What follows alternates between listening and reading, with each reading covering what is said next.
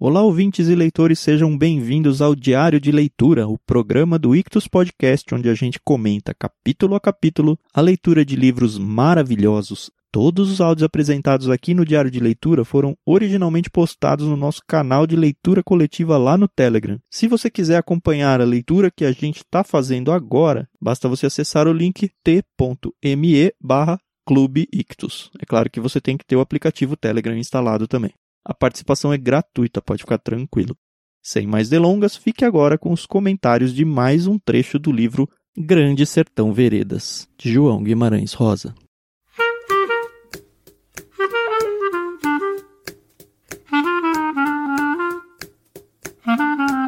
Bom dia, Carol, tudo bem? Bom dia, Thiago, tudo bem e você? Tudo jóia. Curtiu seu fins? Ah, curti. O que eu não consegui dormir hoje, eu dormi no final de semana.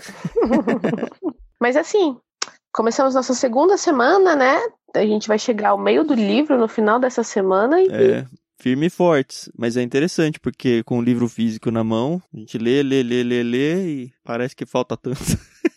É. Olhando pra lombada, não parece que foi um quarto, não. Mas é que tem aquelas 100 páginas de adicionais, né? Exato, exato.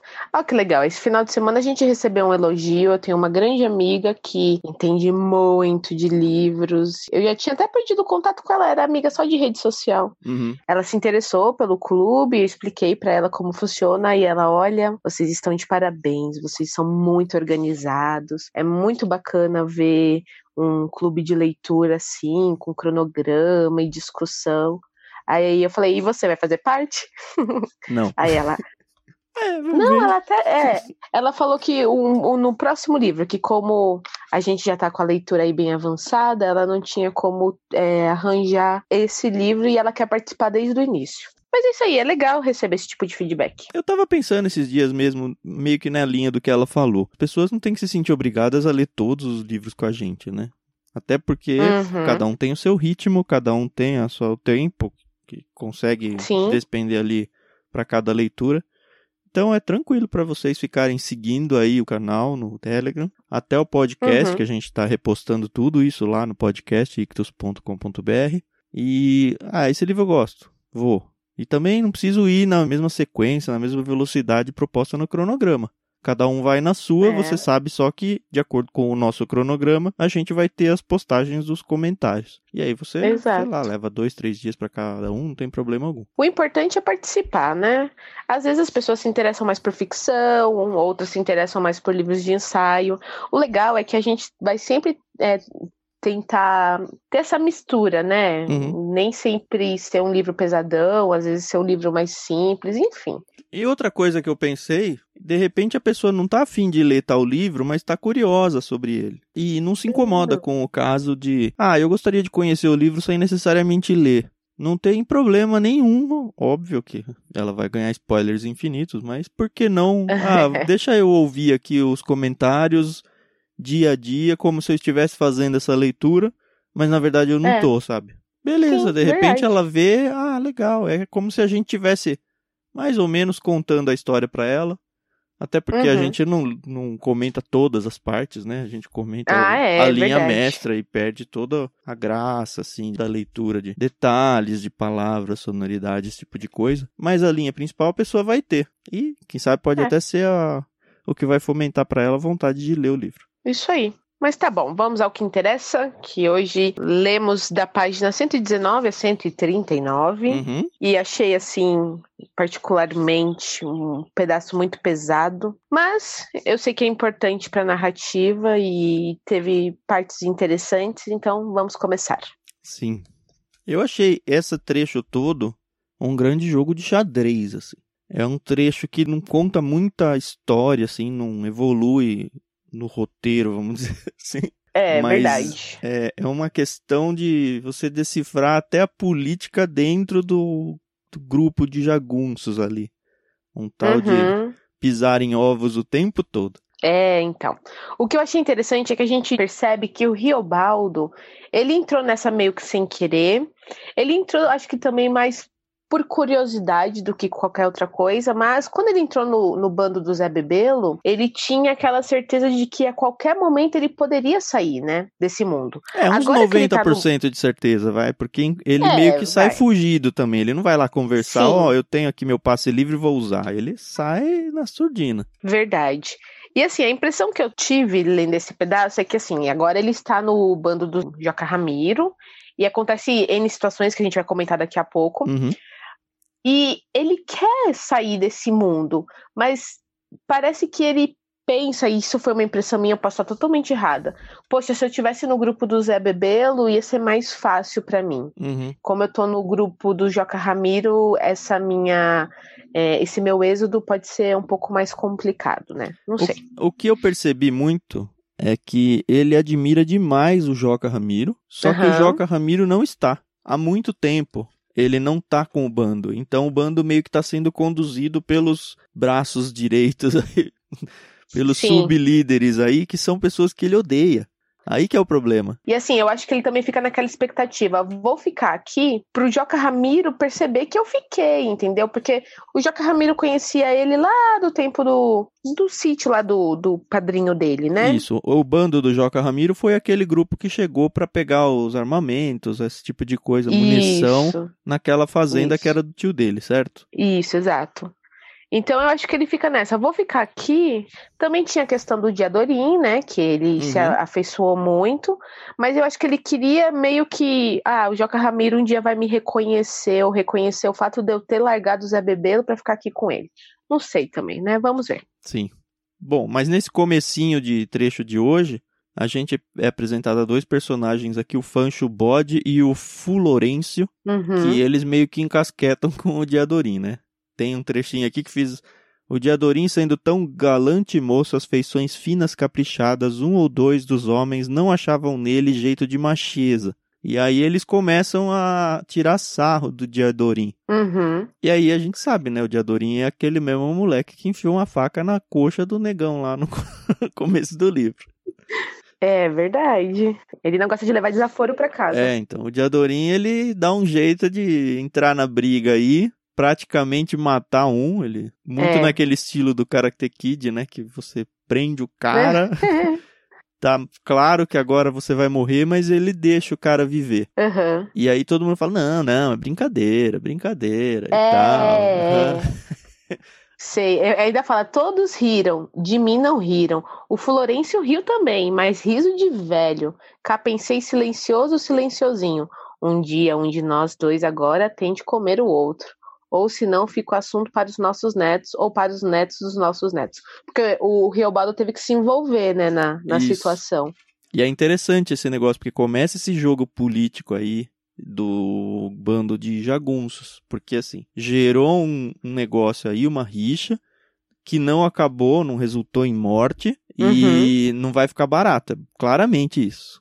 Ah, foi brincadeira, é. isso, aquilo, um demonstrou, de Adorim, no caso, né, demonstrou a superioridade em relação ao outro, mas isso não quer uhum. dizer que o outro não pode, de repente, lá na frente, fazer uma tocaia para matar o Diadorim. Exato. E eu acho que também tinha um pouco daquela coisa entre os jagunços do Joca Ramiro, porque eles sabiam que o Riobaldo tinha vindo do, do bando do Zé Bebelo. Uhum. Lembra que até uma época eles, eles começaram a questionar ele. Então eu acho que eles meio que queriam não sei se vingar do Zé Bebelo é, fazendo mal para o Riobaldo, enfim.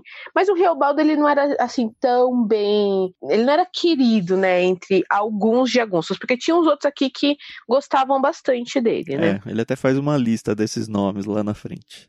Mas aí acontece uma coisa que é assim, ele tirou toda a graça de de repente um plot que podia existir para frente do livro.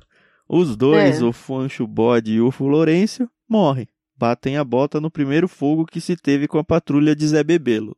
É interessante que o Riobaldo ganha fama de que foi ele que matou, né? É, e ele jura que é. não foi. É, ele fala, nego isso, não é verdade. Mas resolveu o problema para eles, né? Agora não tem nenhum dos dois para ficar em cima tentando se vingar da situação ali ou qualquer coisa do tipo. É, mas assim, o que eu entendi é que com a morte do Fanchbod e do Florencio, abriu mais espaço pro Hermógenes Porque até então, como o Joca Ramiro não tá, eram esses dois que cuidavam meio que do bando. Como eles morreram, eu senti que o Hermógenes ele ganhou mais espaço dentro do bando. E o cara era o capeta. O bicho ruim. É. Tanto que fala, né, que ele fez o pacto lá com Satanás. Mas nesse trecho, pelo menos eu não lembro de ter visto nenhum pedaço onde eles estão falando sobre esse pacto aí. Não, não, não. É, isso é, veio mais, lá do passado mesmo. Uhum. Mas assim, achei interessante porque aí, eu não sei se já valia a pena a gente começar a falar, mas que o Riobaldo, ele é um jagunço meio que bonzinho. Sim, ele tem vontade, ele mata as pessoas, mas ele não é cruel no sentido de querer ver as pessoas sofrendo. Isso. Sei lá, pelo menos é, é, na narrativa aqui, né? Já o, o, Hermógenes, ele gosta. Teve até uma hora aqui que ele, eles capturaram um cara que deveriam matar, mas ele falou: não, não mata ele agora não. Mas ele amarrou ele num tronco, numa árvore, uma coisa assim. Uhum. E aí ficava falando que ele ficava afiando a faca dele e ia lá nossa, eu fiquei toda arrepiada quando eu li essa parte, que falava que ele fazia bocas de dor, e, mas não gritava, e o Hermógenes ficava. Você percebe que ele tava torturando o é, cara. ele era né? sádico, né? Totalmente sádico. Nossa. E o Riobaldo odiava isso nele. Isso, e aí teve até uma parte que o Riobaldo falou assim: eu não conseguia nem olhar nos olhos dele, eu só olhava pro pé dele. E, e nossa, e o pé dele cheio de frieira e de eca, eca, que nojo, e todo sujo, né? Ai. Ele falava assim: como, né? Uma pessoa com pé desse pode fazer essas coisas. E aí eu olhava para as mãos e também as mãos eram todas feias, enfim, né? E aí ele fala: poxa, que saudade do Zé Bebelo, né? Porque o Zé Bebelo era na estica, né? Era bonitão. Cara, mas quanto bonitão dá pra ser um jagunço? Andando no sol, na terra, no... provavelmente com aquelas sandálias Né, do tipo sem tomar um alpargata banho, né? lá, é. Mas enfim, tem uns trechos interessantes meio que no começo. É, um que é, exalta mais uma vez a, a mira do Riobaldo, diz que ele acertava até fio de cabelo à distância lá. De, É, é, cara, era muito bom na, na arma, o que acho que dava um prestígio pra ele dentro do bando. E um outro Aham. trecho interessante foi dos outros jagunços, não todos, mas alguns, desbastando os dentes pra deixar eles pontudos. Você lembra disso? sim, tinha um cara todo banguelinha já, né? É o que, é o que ajudava a fazer os outros, né? E ele falou: não, isso aí É. não quero fazer, não. Não, mas isso deixa você mais é, agressivo, mais violento. Não violento, né? Mas que as pessoas vão ter mais É. medo. Ele falou: não, eu preciso, não preciso disso pra, pra dar medo em ninguém. Verdade. Mas é interessante, né? Mostra o negócio do grupo, o negócio do bando pode de fato influenciar. Isso pra nós também, Sim. pra gente. Sim, É, principalmente sim. adolescente, jovem aí que vai na onda da galera e cara, É. raspa o dente pra ficar com os dentes pontudos, sabe? Chega uns, Ai, uns ridículos de ah, você aceita do grupo, você parte. E aí acaba fazendo coisas idiotas ao longo da vida. É, eu acho que isso passa de ser um, um grupo de amizade, hum, ao meu visto, parece quase uma gangue, né? Que você tem que ser aceito e para ser aceito você tem que fazer essas loucuras, né? Uhum. Não façam isso, gente. Por favor, se você é jovenzinho, seus amigos têm que te aceitar como você é. Enfim, até fala também de um cara aqui que também não tinha uma orelha, né?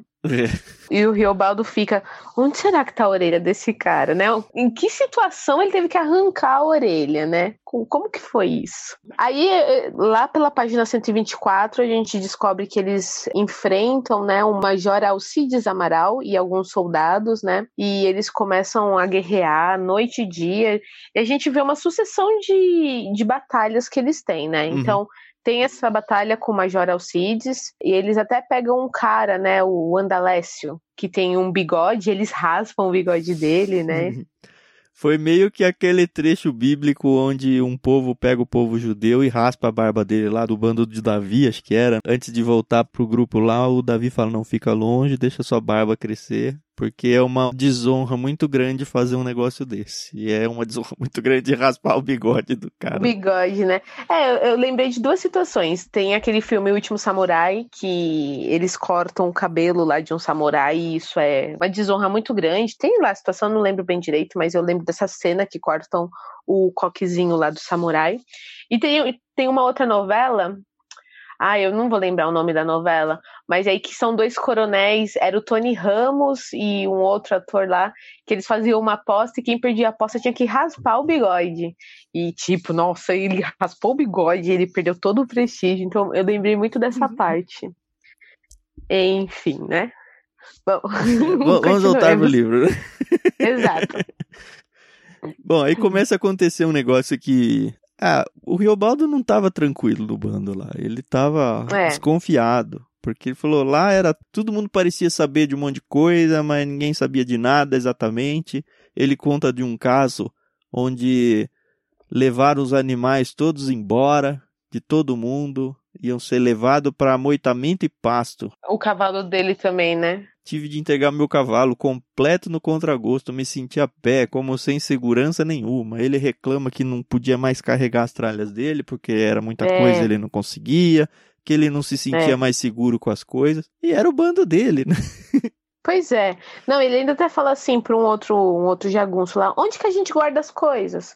Aí esse jagunço fala assim: ah, joga fora. Ué, pra que você precisa disso, né? Esse monte de coisa. E ele joga tinha fora. bastante dinheiro, né? Interessante. Ele ainda tinha muito dinheiro e falou: não tenho o que gastar. Então ele ficava todo cuidando das coisas. Pois é. Realmente ele não estava feliz ali, mas por causa do Diadorim, ele permanecia no grupo e aí conversando com outros jagunços, ele descobre que o Diadorim antes do Riobaldo chegar no bando, ele tinha um outro grande amigo chamado Leopoldo, uhum.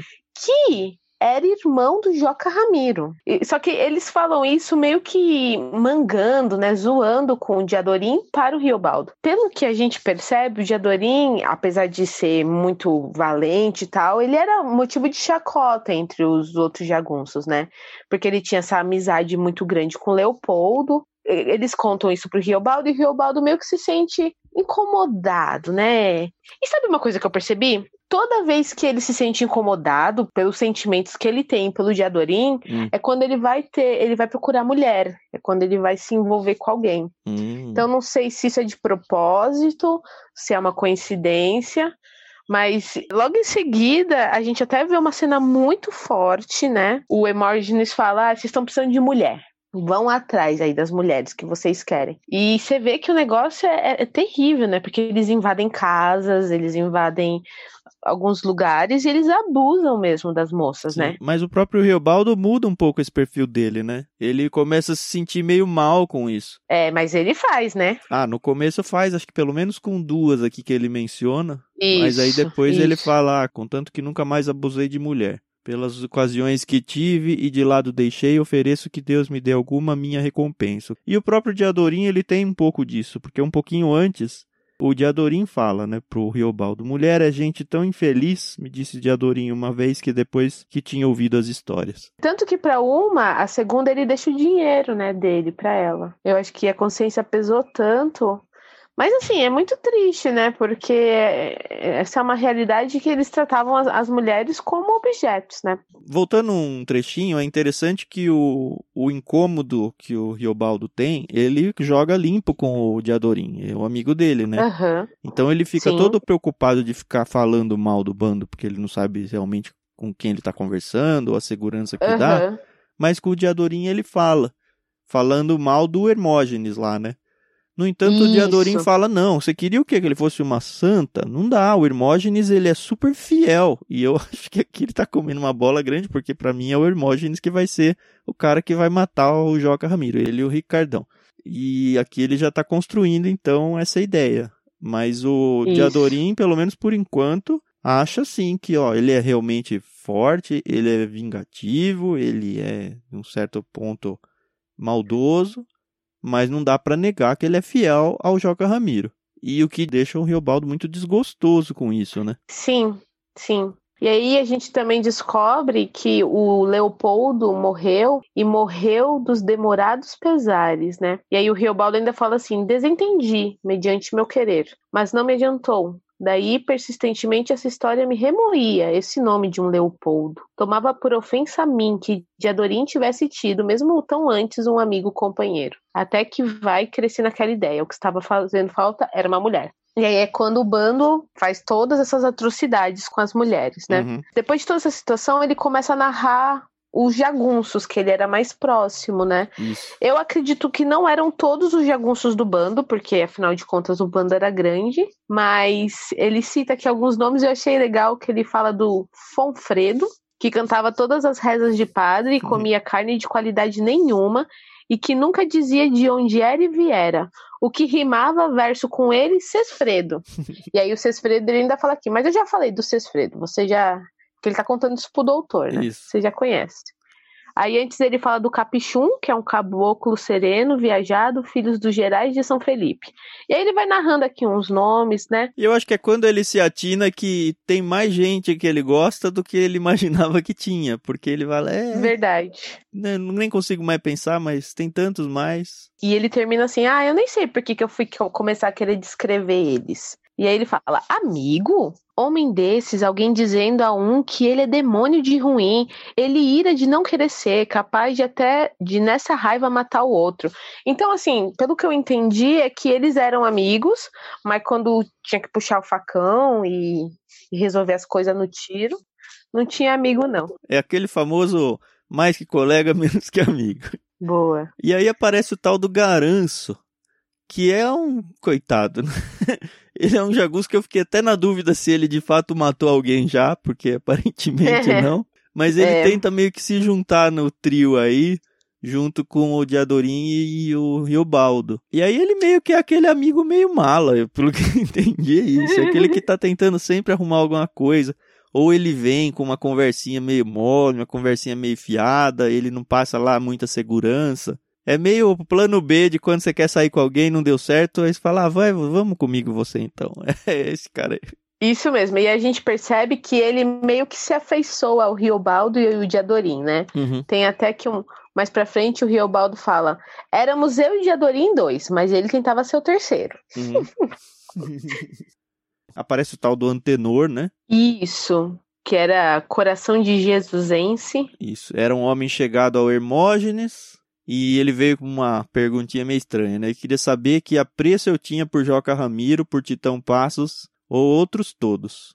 Se eu conhecia So Candelário, que estava por chegar. E aí esse Antenor, sempre louvando e vivando Joca Ramiro, acabou por me dar a entender curtamente o inconseguinte, que Joca Ramiro talvez fazia mal em estar tanto tempo por longe. É, Aí aquela ideia de que se o chefe não tá junto, a coisa começa a degringolar. E de fato o Joca Ramiro tá longe há um tempão, começa um, um zum zum zum de que ah, ele abandonou o bando, que ele voltou a virar fazendeiro. ixi. E começa aquele vamos ver quem é leal a quem. E o Riobaldo já é esperto, já é safo, não cai nessas daí, né? Ainda bem, né? É, é até engraçado que é, o Antenor pergunta: o que, que você acha, né, da tua situação?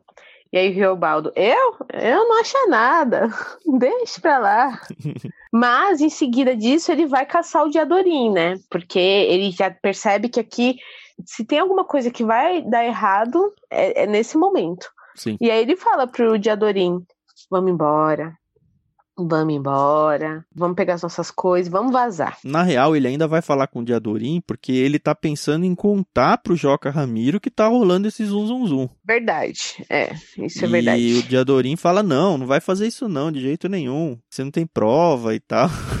e aí ele fala: vamos embora, vamos embora. E o Diadorim não quer ir embora, né? Não quer. Aí, como o Diadorim não quer ir embora, ele vai falar com o O amigo número 2 do plano B. Garanço. Mas isso é um pouco mais pra frente, né? Uhum. Ah, ó, ele fala do Hermógenes, que a Beuzebu tava cacarejando nos soturnos, eu sabia. Nunca, mesmo depois, eu nunca soube tanto disso como naquele tempo. O Hermógenes, homem que tirava seu prazer do medo dos outros, do sofrimento dos outros. Aí, ah, e foi que de verdade eu acreditei que o inferno é mesmo possível.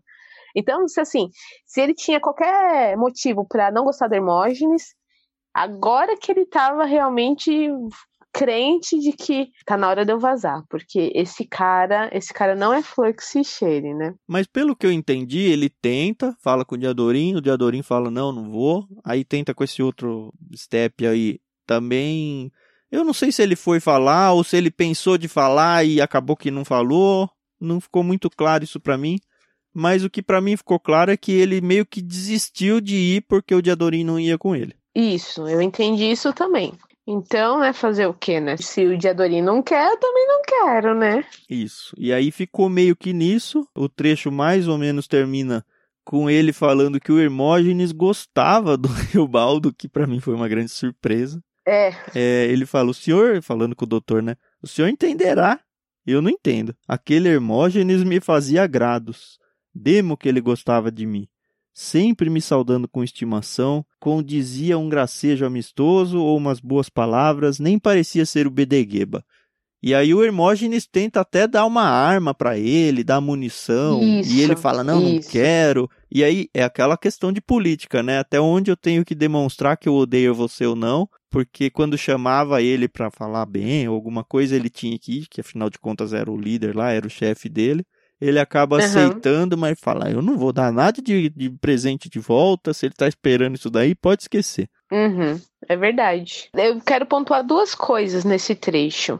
A primeira, eu não sei se é de relevância muito grande, mas é que quando ele vai conversar com o Garanço, a gente descobre que o Garanço ele já teve uma família. Ele até fala que fui ao Mocreve no Serém, tive três filhos, mas que sorte de jagunço recluta era ele, assim meninoso, jalofo e bom. Eita, e você já matou seus muitos homens, Garanço? Pois perguntei. Aí ele, Ê, sou algum medroso? Então aí você vê que ele, ele não. Ele não fala que sim, mas também não fala que não. Isso. E que ele era um homem de família, e por alguma razão ele acabou entrando aí no mundo dos jagunços. E outra coisa é que por várias vezes o Riobaldo ele fala, ai, que saudade da fazenda Santa Catarina, né? Lá eu tinha de tudo do bom, do melhor, tinha, principalmente quando ele perde o cavalo. Uhum. Ele fala, ai, eu vou dormir agora aqui debaixo das minhas coisas. E lá na fazenda eu tinha tanta coisa boa. E no finalzinho ele continua falando, né? A fazenda Santa Catarina era perto do céu, um céu azul no repintado, com as nuvens que não se removem. E aí eu achei isso interessante, né? Porque às vezes a gente só dá valor para certas coisas depois que a gente perde, né? Dá pra ver que é bem isso. Ele tá num bando que ele não gosta, que ele não confia, sem segurança. Aí ele lembra dos tempos bons, né? É por isso que eu falo que ele se tornou um jagunço meio que sem querer, né? Obviamente que foi uma escolha dele, mas acho que ele foi indo, indo, indo, e quando ele viu, ele já tava, né? É, provavelmente foi isso mesmo. E foi essa a leitura de hoje. Uma coisa que tem nada a ver com o que a gente leu, que eu percebi ontem só. Nessa capa do livro, que tem o, os nomes lá, a colcha com os nomes, vira. Você tá com o livro em mãos aí, né? Sim. Se você. Olha que eu sou daltônico, hein? Se você virar ao contrário aí, você vai ver um JGR Zé Inocêncio na Isso. contracapa. Eu tava tentando entender que raio era esse JGR, uma sigla de sargento, não era? E por que que tá em vermelho, né? E aí, por que, Carol? Não sei, eu nem tinha prestado atenção nisso. Mas agora você vai ter que me dizer, porque eu vou ficar muito curiosa. Eu posso te falar amanhã, quem sabe. Ah! Não, vamos lá, gente. Conta, conta. Não vai falar, né? Você que sabe. Por posso... favor. São os iniciais do autor, Carol. João Guimarães Rosa. Nossa. Mas eu demorei muitos dias pra sacar isso. Por isso que tá em outra Não, cor. essa capa é fantástica. É, é verdade. E assim, fantástico. Companhia das Letras, o capista que vocês contrataram pra fazer essa arte tá mais que parabéns, viu? É. Porque é fantástico. Na verdade, eu tava até pesquisando, essa capa ela é um grande bordado e é um bordado de verdade, né? Uhum. E tem até aqui na ficha catalográfica, tá falando as bordadeiras de Cordesburgo, Amarilis, Sueli Silva de Carvalho. Então, parabéns para vocês, que isso aqui ficou sensacional, fantástico mesmo. Ficou, porque tem a ver não só com a história, por causa dos nomes dos personagens, mas É, com o contexto todo ali, né? De sertão, bordados e tal. Muito legal. Muito legal. É isso aí, pessoal. Então acho que hoje dá para encerrar por aqui, né? Isso. Amanhã, então, a gente volta, terça-feira. Vamos até a página 160, quem tá indo com a gente. E até amanhã. Até amanhã, pessoal.